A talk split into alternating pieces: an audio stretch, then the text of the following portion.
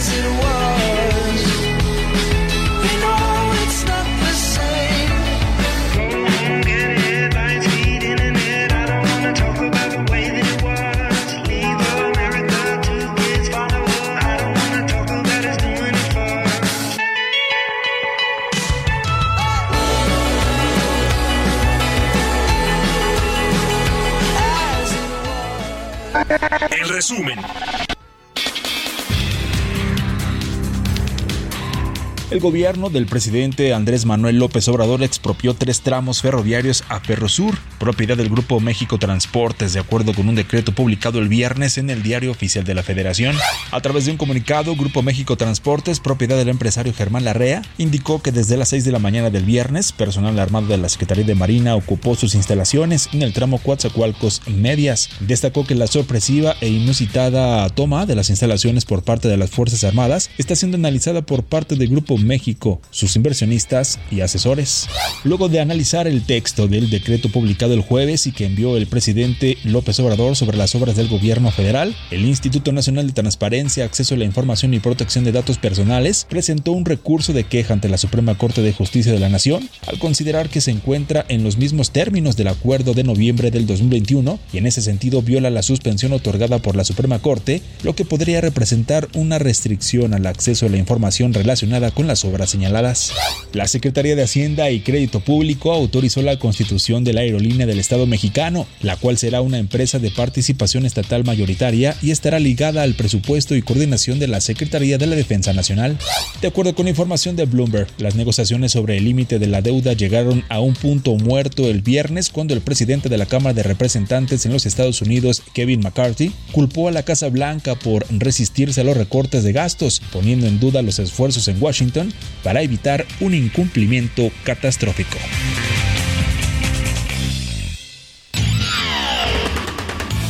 Mario Maldonado en Bitácora de negocios.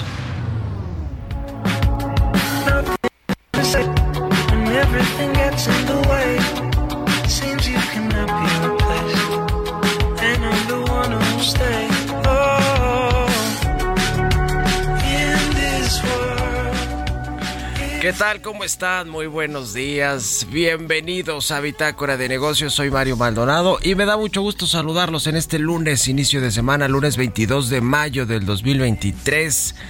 Y comenzamos eh, este día con música, con resumen de noticias y con la pérdida de las Águilas del América ayer en el Estadio Azteca contra las Chivas del Guadalajara que jugaron muy bien, la verdad, hay que decirlo y hay que aceptarlo y hay que saber perder y qué bueno y felicidades a todos los que le van a las Chivas del Guadalajara que van a jugar la final del fútbol mexicano contra los Tigres. Bueno, bueno, pues es que aquí somos futboleros, ni modo de no entrarle a esa noticia, ni modo de no arrancar con esa noticia este lunes.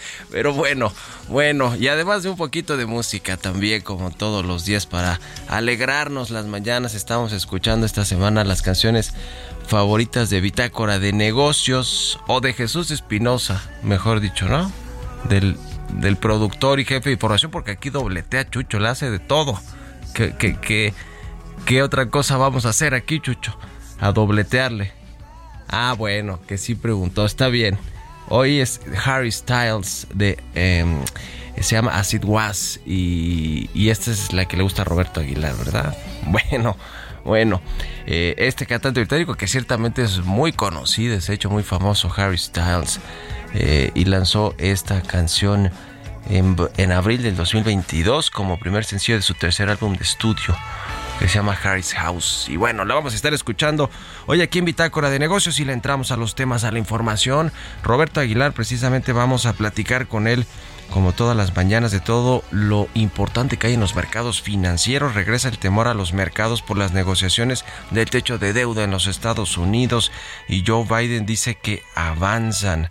Prohibición de Micron Technology reaviva diferencias comerciales entre Estados Unidos y China y el Grupo México mantendrá negociación con el gobierno a pesar de esta ocupación, incautación, que no expropiación, porque pues es una concesión pública, no es un bien privado como tal.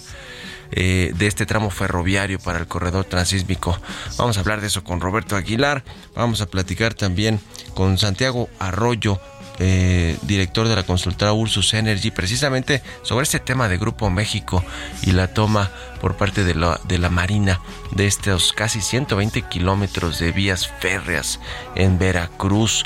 Y vamos a hablar pues de todo lo que significa esto. El Consejo Coordinado Empresarial ya también dijo que pues es un elemento que agrega la incertidumbre de la inversión privada tanto nacional como extranjera. Yo le voy a platicar también un poquito de eso en mi editorial. Vamos a hablar también con Julieta del Río eh, Venegas, comisionada del INAI, sobre esta nueva queja que se interpuso sobre este decreto del presidente observador para declarar precisamente estas obras como seguridad nacional, la del tren Maya, la del corredor transísmico, eh, y bueno, pues eh, en fin, un tema ahí, la pelea entre poderes de la Unión y por la institucionalidad también eh, en el país.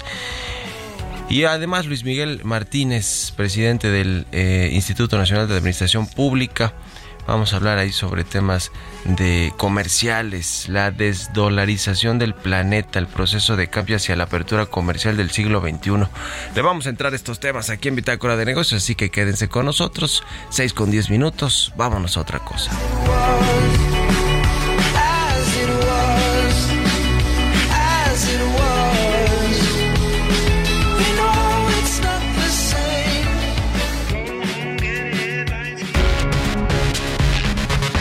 Editorial.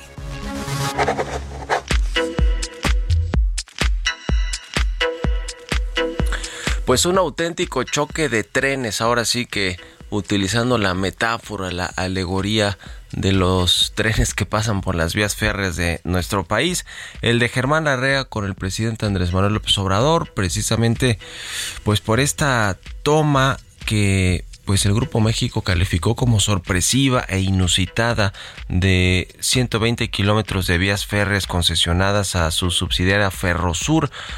Estuvo Germán Larrea la semana pasada con el presidente del observador en dos ocasiones en Palacio Nacional, una en una comida con integrantes del Consejo Asesor Empresarial o Económico del presidente y la segunda, eh, digamos que en persona, Germán Larrea eh, o a solas pues con el presidente. Estuvo también el secretario de Gobernación, Adán Augusto López, el secretario de Hacienda, y no hubo acuerdo y después pues hubo es, lo que sí hubo fue una toma de las vías férreas por parte de los elementos de la Marina. Le decía que eh, el Grupo México dijo que fue sorpresiva e inusitada. La realidad es que venían negociando esto desde hace varios meses, desde el año pasado prácticamente. No habían llegado a un acuerdo y pues el gobierno del presidente el observador tomó la decisión de pues invadir o de retomar esta concesión que finalmente es eso. Le decía que no es propiamente una expropiación, porque no es un bien privado que constituyó el Grupo México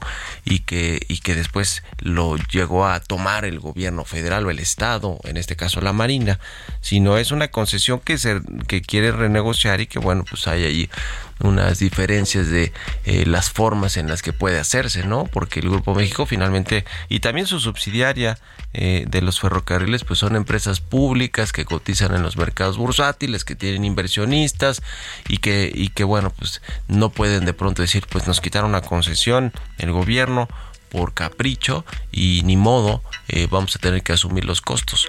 el Germán Larrea quería pues o, o, quiere está sobre la mesa una propuesta para que se le retribuya esa toma o esa recuperación de la concesión de eh, parte del Estado, pero no ha habido un acuerdo. Lo que se dice también es que Germán Larrea planteó que más bien que con los recursos, los eh, eh, recursos económicos que se pagaban como contraprestación de esta concesión al gobierno, pues se creara una vía alterna eh, y, bueno, pues imagínate eso cuánto tiempo iba a costar. Obviamente al presidente no le pareció y desde que se puso sobre la mesa esa idea, que ya tiene tiempo, pues lo, lo dieron por pues por no, no como una opción válida, vamos a decirlo, de acuerdo para que se tomaran estas vías, estos tramos que comprenden Coatzacoalcos y Medias Aguas en Veracruz. Eh, en fin, yo, yo pienso que va a haber un acuerdo. Ayer el Grupo México dijo que no iría por la vía legal de las demandas, de buscar incluso que pues vaya esto a los juzgados o a la Suprema Corte de Justicia, sino que pues estarían en la vía, en la ruta de hacer un acuerdo con el gobierno federal, lo que eh, pues eh, a pesar de todo esto, de todas estas posturas, digamos de eh, de poca negociación entre estos dos poderosos personajes, el presidente del observador y el dueño de Grupo México, Germán Larrea, lo que sí hay de fondo y queda este sabor autoritarismo, a eh, pues eh, no respetar el Estado de Derecho, eh, en fin, ¿no? Los contratos, las concesiones, pone más incertidumbre sin duda alguna a la que ya teníamos en, en materia de, de respeto a los contratos, a la inversión privada, a la propiedad privada. Eh, eso sin duda, ¿eh? ya lo dijo el Consejo Coordinador Empresarial, genera mucho más incertidumbre a la que de por sí ya había por varias cosas, la reforma eléctrica, el tema electoral, eh, de las reformas que, eh, pues ha impugnado la oposición y, la Corte de alguna manera ha validado esta, estas impugnaciones.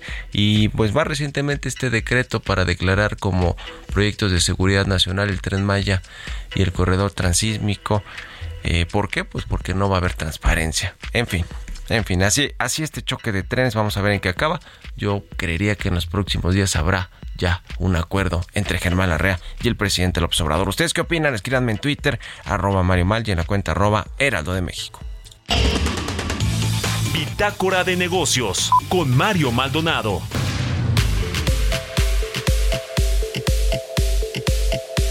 Y bueno, vamos a platicar ahora con Luis Miguel Martínez Ansúrez, presidente del Instituto Nacional de Administración Pública. ¿Cómo está Luis Miguel? Buenos días.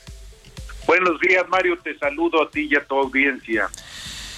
Pues en semanas recientes eh, se habla ya de eh, pues cuáles serían los principales efectos de la depreciación del dólar, porque hay que decir que el peso mexicano está fuerte, pero que más bien el dólar está débil en el mundo con respecto a otros a otras monedas de países emergentes o de países desarrollados. ¿Cómo estás viendo esta desdolarización del planeta? Mira, eh, este Mario, yo veo que la disminución del dólar como una moneda de cambio de acciones bursátiles y comerciales en el mundo, traería a Estados Unidos un incremento del nivel de deuda, crecimiento de pobreza e inflación. pero esto significa que en el mundo está pasando por un proceso de disminución del dólar como moneda de reserva. Fíjate que pasó del 58% de reservas oficiales globales, estamos en el 58% frente a un 73 en 2001. Esto te lleva a una depreciación. Obviamente esto no se produce de manera inmediata, tomará décadas seguramente, pero significa para mí este esto que la Fed no tiene herramientas para evitar una recesión porque la tasa de interés y la inflación son iguales. Entonces, creo que los instrumentos de política monetaria no no no los tiene con él, pues. Y cree y ahí pensando en esto, vamos a añadir dos datos importantes. Mira, el primero, creo que el PIB o lo que se conoce como GNP siglas en inglés, por primera vez el BRIC es mayor que el G7 y esto lo dan las las, las eh, informaciones del Banco Mundial. El 31.5% del PIB mundial ajustado, esto es el beneficio por acciones contra el 30.7 del PIB mundial ajustado del, del G7. Y esto sí es significativo habida cuenta que China tiene una gran ventaja, ya que tiene cero inflación y su tasa de interés es 3.6. Y ya sin COVID, pues vemos que el gran consumo y la actividad industrial de China y los flujos de capitales industriales, lo que llamamos nosotros inversión extranjera directa, pues han esto facilita el crédito, imprime moneda, en fin, pero hay otros factores ahí, este, Mario, que yo veo. El oro ha subido de los 70 de 200 dólares la onza, ahorita está en 2070 dólares. Entonces, eh, yo sí creo que la sofisticación de los mercados financieros, esto por el desarrollo de tecnología, obviamente, hace posible adquirir y mantener activos que le llamamos sintéticos intangibles, referidos al oro como bien subyacente. Todos ejemplos como los contratos de futuro. Esto te vincula a la inversión que permite formar portafolios de oro sin, sin tenerlo en propiedad física tangible, ¿no? Sí, sí, sí, sin, sin duda alguna. Hoy ya el dólar también, eh, pienso un poco por, por el dólar, dólar ya no, ya no tiene tanta fuerza y pienso también que pues eh, está amenazado Estados Unidos por China, sin duda alguna, como potencia económica mundial, ¿no?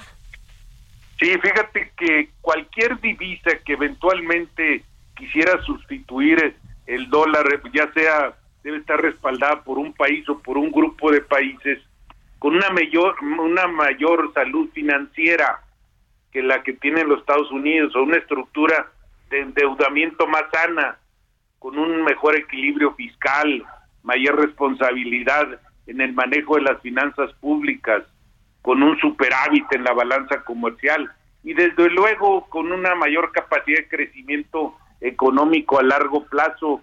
Y esto no lo están planteando pues eh, el, gobierno norteamericano que está respaldado más en una confianza intangible como el último reducto del poder que se dio hace casi 80 años, ¿no? Pues sí, así está el tema. Muchas gracias, como siempre, Luis Miguel Martínez Ansúrez, presidente del Instituto Nacional de Administración Pública. Gracias, buenos días y un abrazo. Un abrazo, Mario, buen día. Hasta luego. 6 con 20, vámonos a otra cosa. Economía y mercados.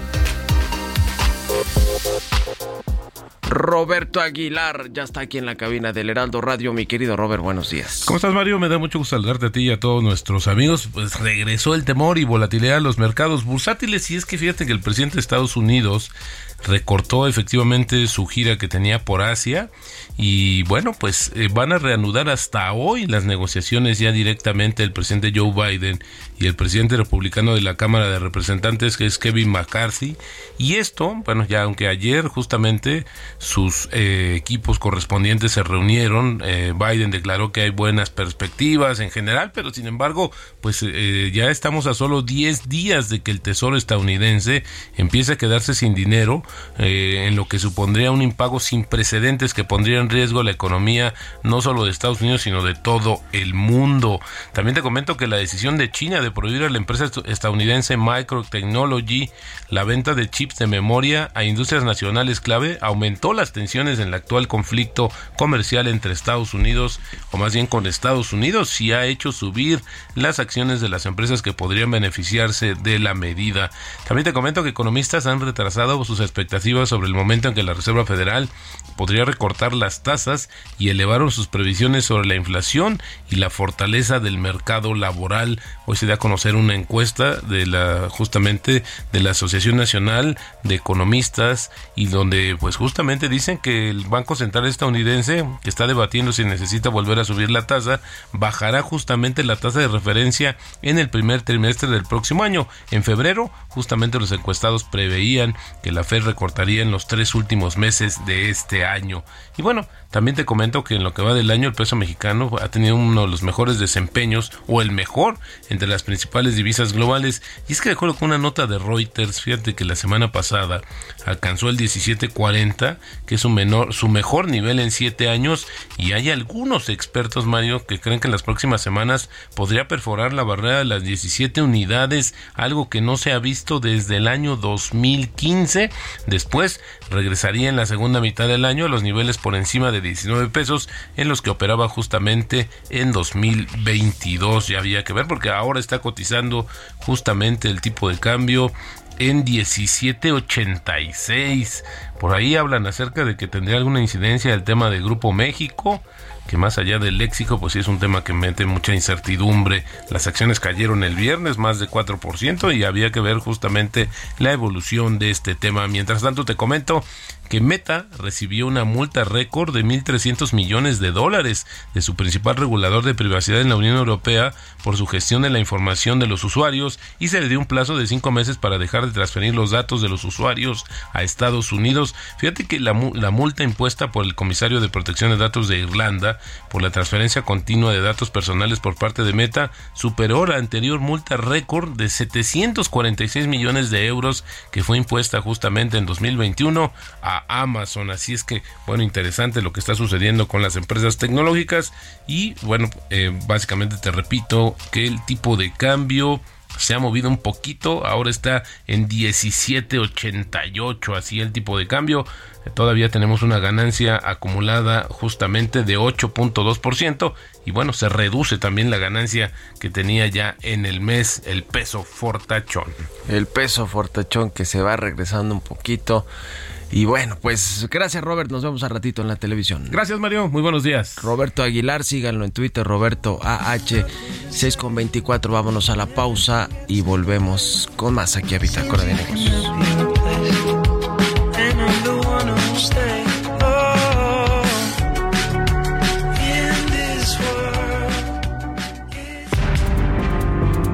Momento continuamos con la información más relevante del mundo financiero en Bitácora de Negocios con Mario Maldonado. Regresamos.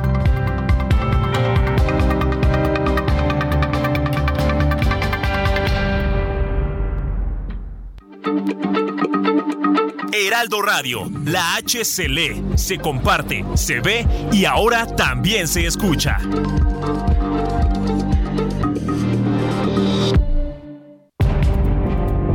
Estamos de vuelta en Bitácora de Negocios con Mario Maldonado.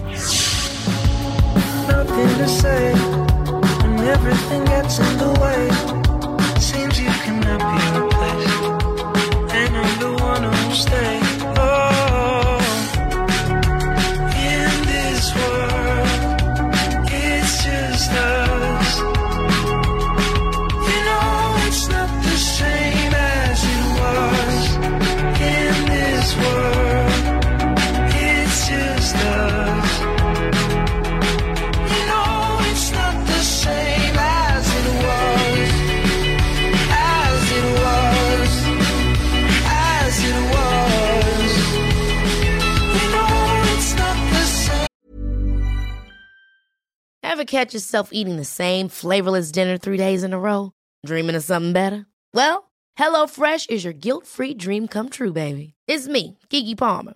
Let's wake up those taste buds with hot, juicy pecan-crusted chicken or garlic butter shrimp scampi. Mm. Hello Fresh. Stop dreaming of all the delicious possibilities and dig in at HelloFresh.com. Let's get this dinner party started.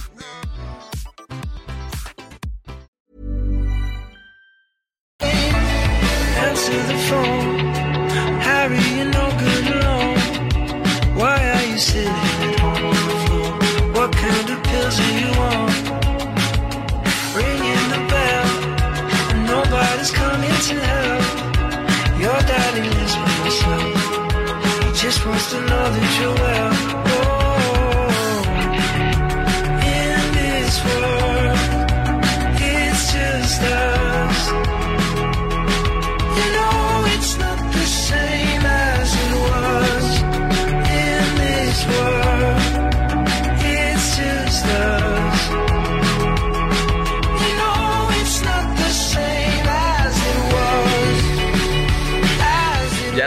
De regreso aquí en Bitácora de Negocios, 6 de la mañana con 31 minutos, tiempo del centro de México. Y regresamos con un poquito de música antes de irnos a la información en esta segunda mitad del programa. Escuchamos a Harry Styles, se llama As It Was esta canción. Y esta semana escuchamos las canciones favoritas de Bitácora de Negocios de los integrantes de este programa del Heraldo Radio. Y esta la propuso Roberto Aguilar esta canción de Harry Styles, este cantante británico que se lanzó con mucho éxito esta canción en el 2022, el año pasado en abril del 2022. Vámonos al segundo resumen de noticias con Jesús Espinosa.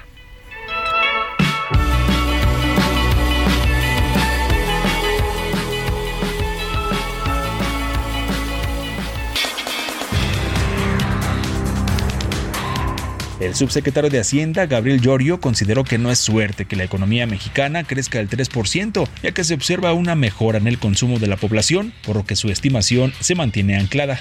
La agencia calificadora HR Ratings ratificó la calificación de AAA con perspectiva estable para petróleos mexicanos y para seis de sus emisiones y en su evaluación reconoció que esto se debe al respaldo que tiene la empresa del gobierno federal y a la mejora en sus indicadores financieros. La Confederación de Cámaras Industriales consideró que la fortaleza que ha mostrado el peso mexicano frente al dólar ha sido un factor en contra para las empresas mexicanas porque afecta la exportación y el consumo nacional. El director general del IMSS, Zoé Robledo, aseguró que el gobierno de México puede llevar a cabo la universalización de los servicios de salud y la creación de una institución única de atención médica gracias al respaldo del Instituto Mexicano del Seguro Social y recalcó que habrá más IMSS para la gente sin seguridad social. Entrevista.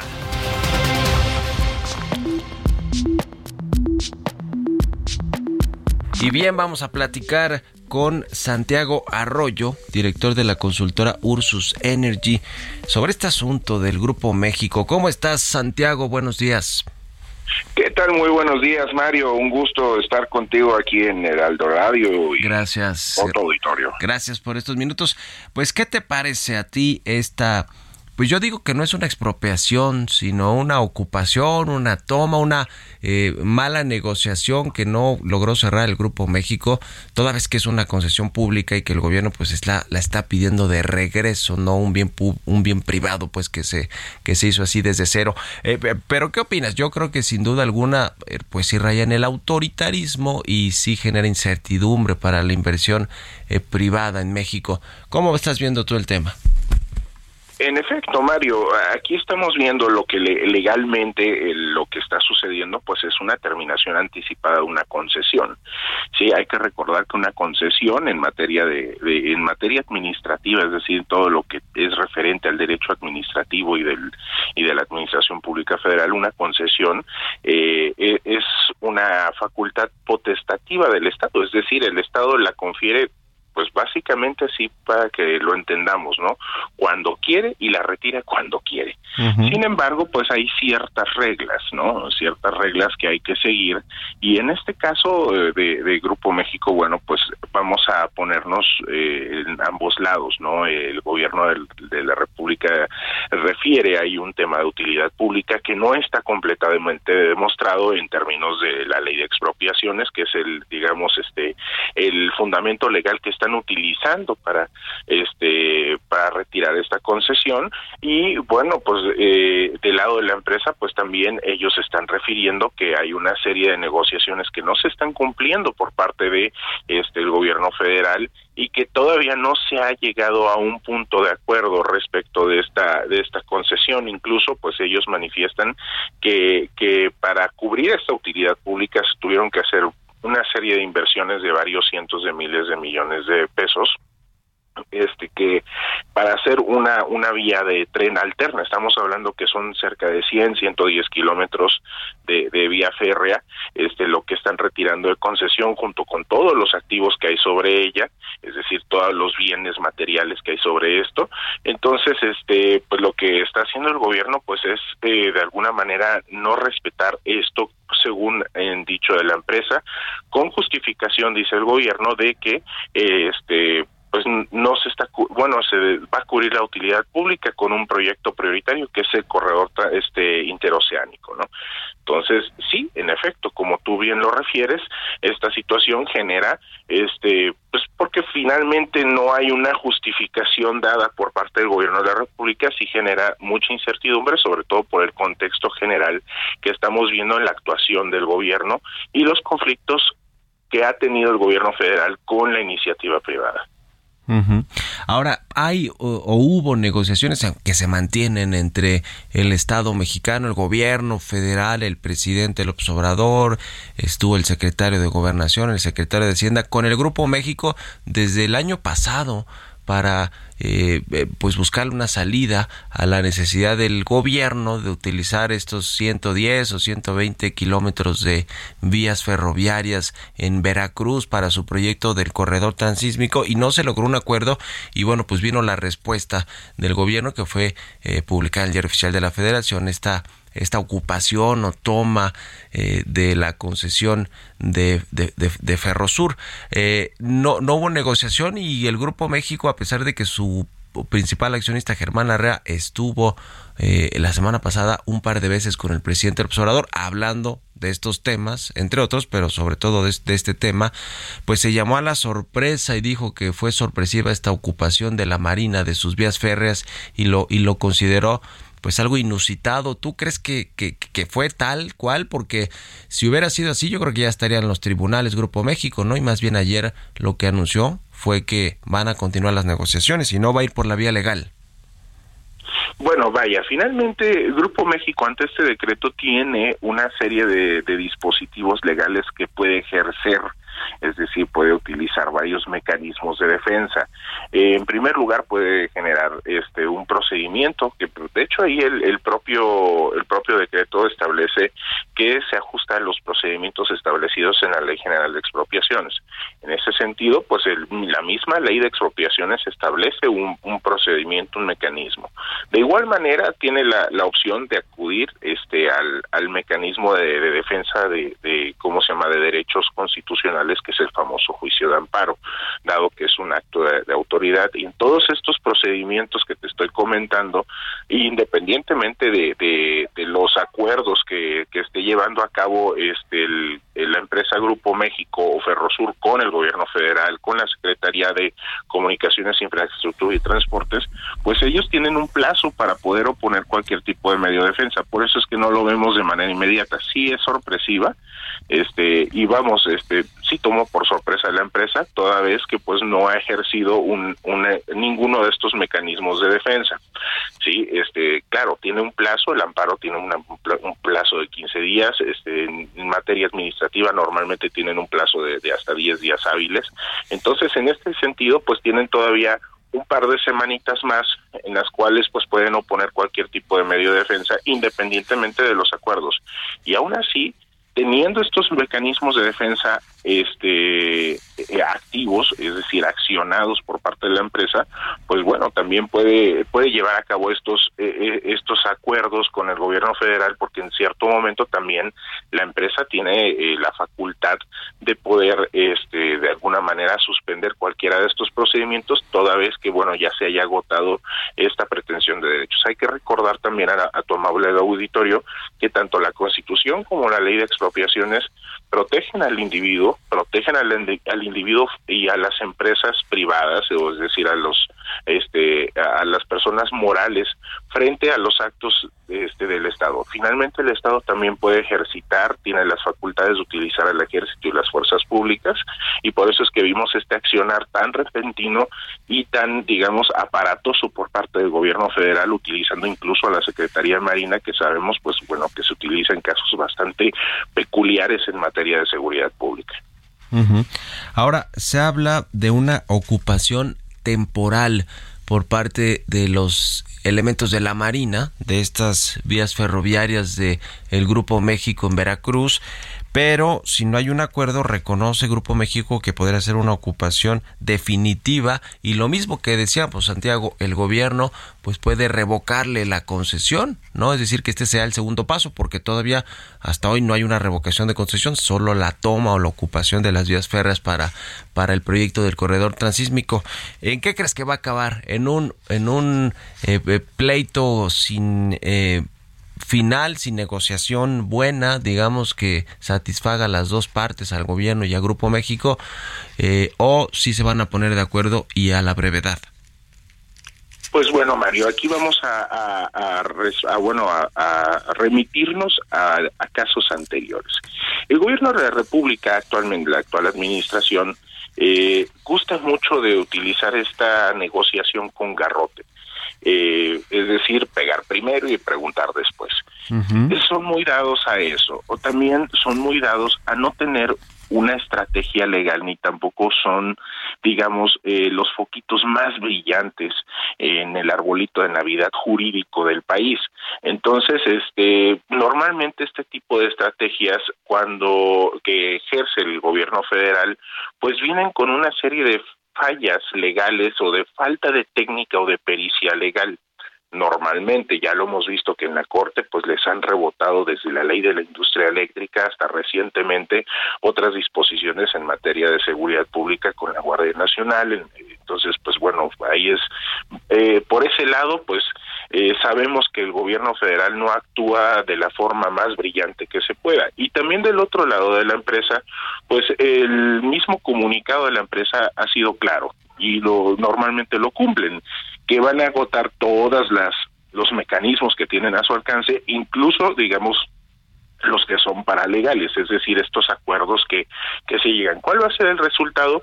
pues muy probablemente este que el gobierno federal se vea acorralado a través de un este de un mecanismo legal sí pero también que la empresa tenga que pagar de más o tenga que este digamos llevar a cabo alguna acción adicional que cueste muchísimo más dinero y que seguramente ha sido un punto neurálgico en la en la negociación entre ambos. Sí seguramente pues y esto no ocurre nada más en esta administración sino en todas las administraciones. Los gobiernos siempre piden muchas cosas de más y las empresas pues también dan un poco de menos.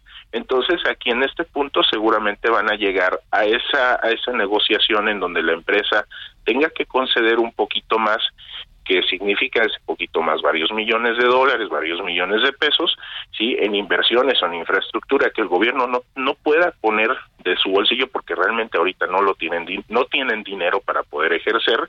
Entonces, pues bueno, muy probablemente van a llegar a un acuerdo o en todo caso en el peor de los casos eh, la empresa va a sobrepasar legalmente al gobierno federal por lo primero que te había comentado.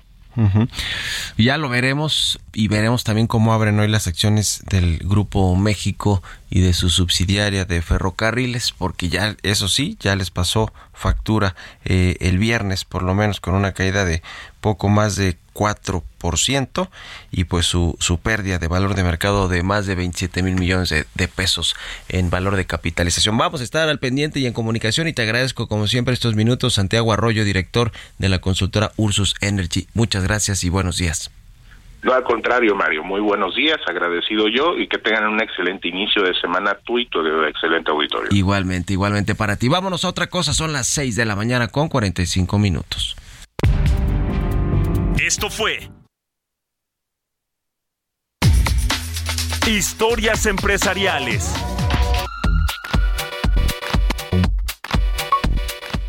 Jeff Bezos, el dueño de Amazon, pero también de Blue Origin, ganó un contrato de la NASA para una segunda nave para ir a la Luna. Este contrato está valorado en unos 3.400 billones de dólares y nos cuenta Giovanna Torres.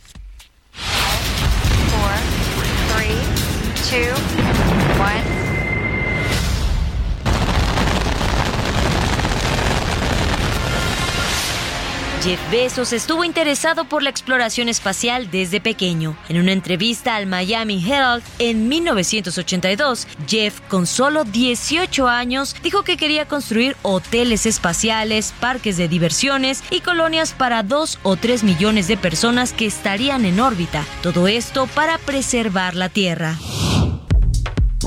Blue Origin es una empresa estadounidense de transporte aeroespacial fundada en el año 2000 por Besos y entre sus objetivos se encuentran los vuelos suborbitales y orbitales, tanto para misiones oficiales de Estados Unidos como para vuelos privados. De acuerdo con información de la agencia Reuters, un equipo liderado por Blue Origin, la compañía espacial de Jeff Bezos, ganó un codiciado contrato con la NASA para construir una nave espacial que envíe astronautas hacia y desde la superficie de la Luna. La decisión de la NASA permitirá un segundo viaje de la agencia a la Luna bajo su programa Artemis, después de que otorgó a SpaceX de Elon Musk 3 mil millones de dólares en 2021 para llevar astronautas al satélite terrestre por primera vez desde la última misión de Apolo en 1972. Esas misiones iniciales con el sistema Starship de SpaceX están previstas para finales de esta década. El contrato de Blue Origin está valorado en unos 3.400 millones de dólares, según el jefe de exploración de la NASA, Jim Free, y Blue Origin aportará de forma privada bastante más de esa cantidad, según el jefe del módulo de aterrizaje lunar de la compañía, John Corulis. Para Bitácora de Negocios, Giovanna Torres.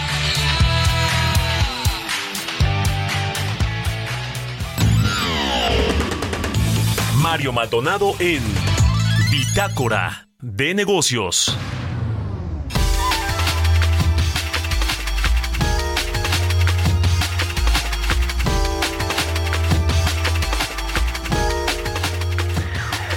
Y bien, le platicamos aquí sobre la decisión de la Suprema Corte de Justicia de la Nación de no declarar como eh, proyectos de seguridad nacional, las obras de infraestructura prioritarias de este gobierno, como la del tren Maya y el corredor transísmico. Y bueno, pues el presidente observador lo que hizo fue enviar un nuevo decreto para que sí sean consideradas de eh, como obras de seguridad nacional y vamos a platicar de eh, vamos a platicar de con Julieta del Río Venegas eh, ella es comisionada del INAI, del Instituto Nacional de Transparencia, de Acceso a la Información y Protección de Datos Personales, sobre pues una queja que presentó el INAI en, hacia este nuevo decreto, en contra de este nuevo decreto del presidente López Obrador. ¿Cómo está, comisionada? Muy buenos días.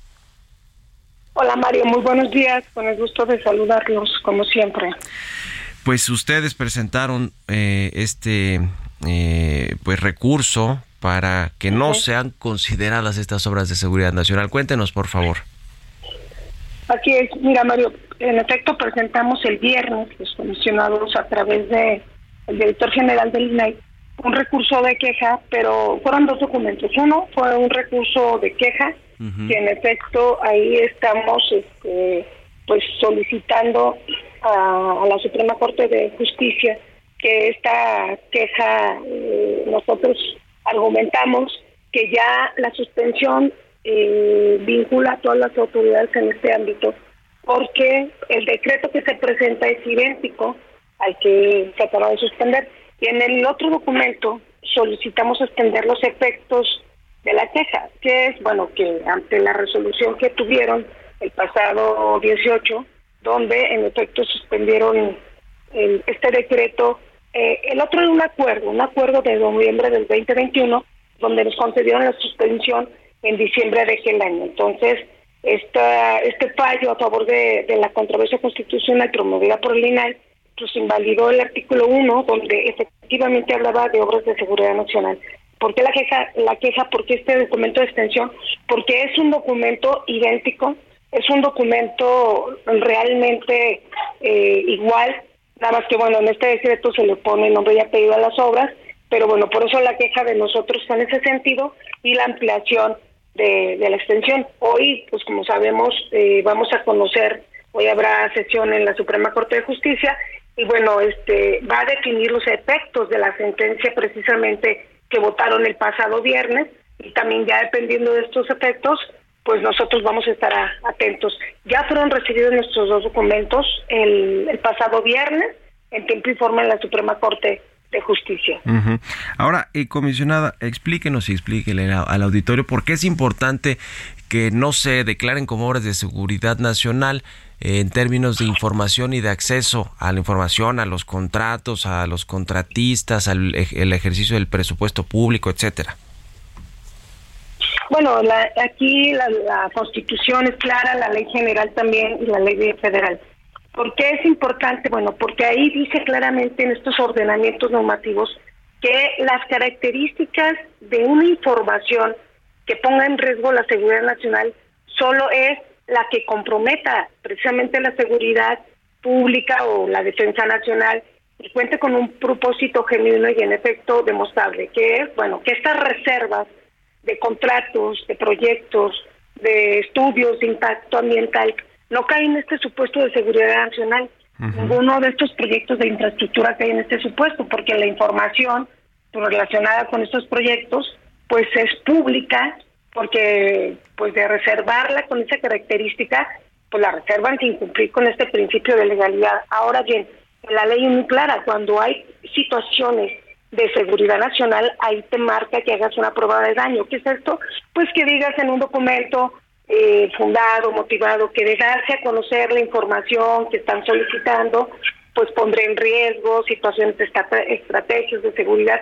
Y lo hemos hecho, Mario. Quiero dejar claro que el INAI también ha resuelto a favor de instancias del gobierno federal de seguridad cuando eh, argumentan muy bien que es un tema de seguridad nacional.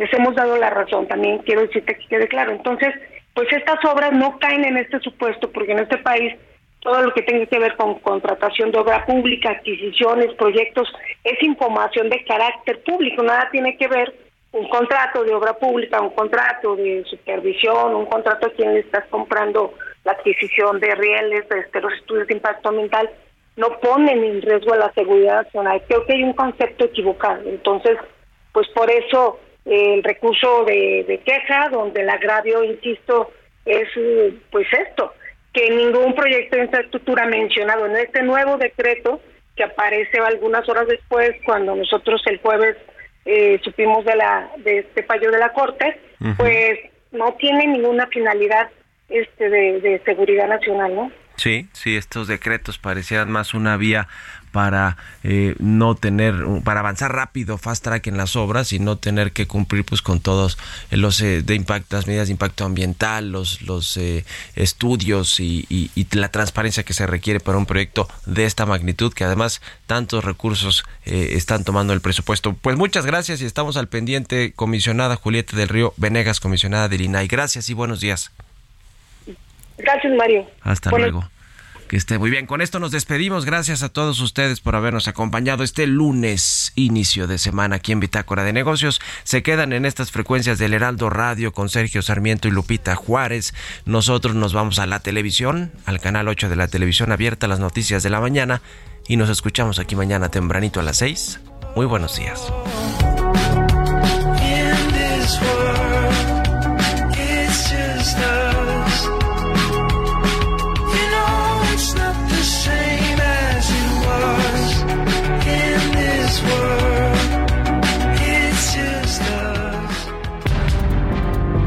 Esto fue Bitácora de Negocios con Mario Maldonado.